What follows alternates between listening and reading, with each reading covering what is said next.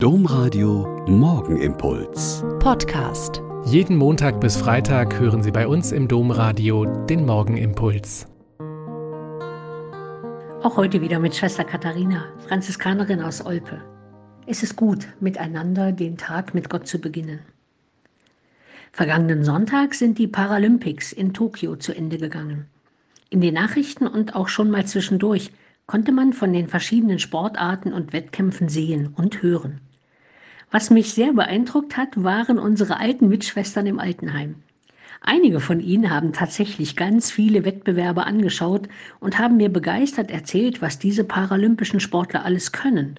Laufen, sprinten, schwimmen, springen, schießen und noch viel mehr und das alles, obwohl bei vielen die körperlichen Beeinträchtigungen so deutlich zu sehen waren. Ohne Arme oder nur mit einem Bein, im Rollstuhl sitzend oder im Rad liegend, als Blinde mit einem Führenden oder mit Signalen.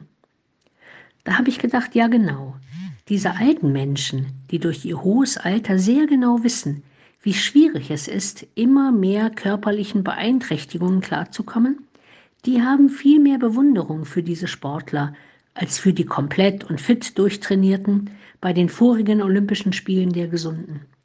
Ein Interview mit dem dreifachen Weitsprung-Olympiasieger Markus Riem hat mir aber auch deutlich gemacht, dass, wenn fast 10 Prozent der Weltbevölkerung mit einer körperlichen Behinderung leben müssen, es doch einer viel größeren Anstrengung bedarf, um viel mehr von ihnen Hilfe und Zuwendung, Prothesen und Physiotherapie, Training und Zukunftsaussichten zukommen zu lassen. Markus Rehm hat unter anderem gesagt, ich will dafür arbeiten, dass die Paralympics sehr viel größer werden als die Olympics und somit auf die Situation aller Betroffenen aufmerksam machen und für Hilfe sorgen. Zunächst hatte er nämlich jahrelang versucht, bei den Olympischen Spielen zu starten, was ihm aber verwehrt wurde. Er hat diese juristische Niederlage schon sehr schmerzlich als ungerecht empfunden. Aber er ist darin nicht stecken geblieben und hat sich nicht nur um seine Rechte gekümmert. Er hat den Blick geweitet auf die vielen Millionen Menschen weltweit, die keine Chance haben, jemals ihre Situation zu verändern.